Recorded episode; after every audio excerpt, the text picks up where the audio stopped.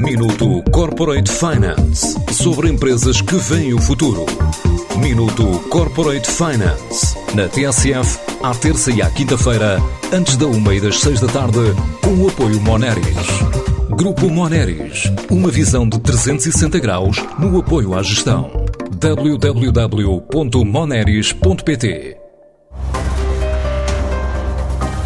Sete meses depois de arrancar em Portugal com viagens domésticas de autocarro expresso, a baixo preço, a plataforma alemã Flixbus reviu os planos que tinha para este novo mercado por causa da pandemia, mas garante que Portugal também contribuiu para, de uma forma global, ter transportado 30 milhões de passageiros, naquele que foi o pior ano para o setor dos transportes, de acordo com Francisco Miguel, gestor de operações de transporte da empresa em Portugal. Decidimos lançar a nossa rede de expressos eh, em Portugal no auge da pandemia porque já tínhamos efetivamente planeado este lançamento antes do início da pandemia.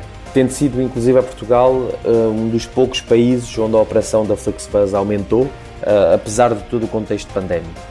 Obrigou-nos necessariamente a repensar os planos de operação. No entanto, no caso do mercado português, houve duas razões fundamentais que nos levaram a prosseguir com o plano inicial.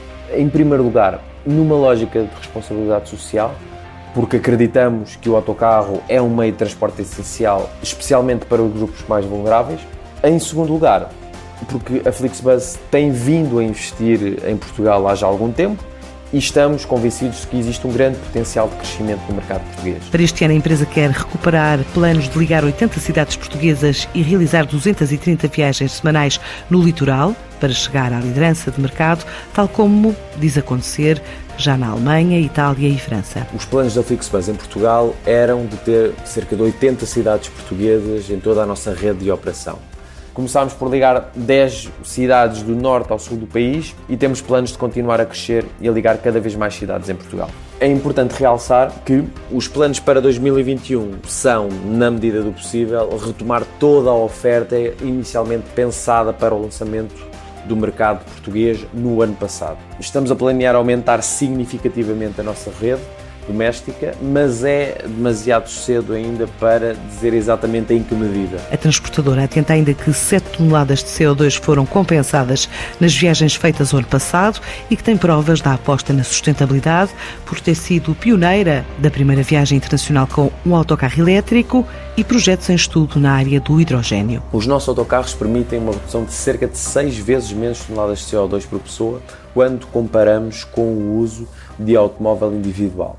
Uh, e cerca de nove vezes menos comparativamente ao uso de aviões comerciais. Por outro lado, trabalhamos em conjunto com uma organização internacional sem fins lucrativos que permite compensar as emissões de CO2 emitidas pelos nossos autocarros. Esta compensação é feita através da promoção, uh, desenvolvimento e também financiamento de diversos projetos na área da eficiência energética. Para ter uma ideia, no ano de 2020 eh, foram compensadas cerca de 7 toneladas de CO2 em todos os países onde a Flixbus opera. Fomos pioneiros a nível mundial na utilização do primeiro autocarro 100% elétrico em viagens de longa distância, no caso foi utilizado em França e continua a ser utilizado, e estamos também a desenvolver um projeto na utilização de autocarros movidos a hidrogênio verde para percursos de longas distâncias. A longo prazo, a Flixbus quer assim liderar o segmento de mercado dos autocarros expressos a baixo preço em Portugal. Minuto Corporate Finance sobre empresas que veem o futuro. Minuto Corporate Finance na TSF, à terça e à quinta-feira, antes da uma e das seis da tarde, com o apoio Moneris. Grupo Moneris, uma visão de 360 graus no apoio à gestão. www.moneris.pt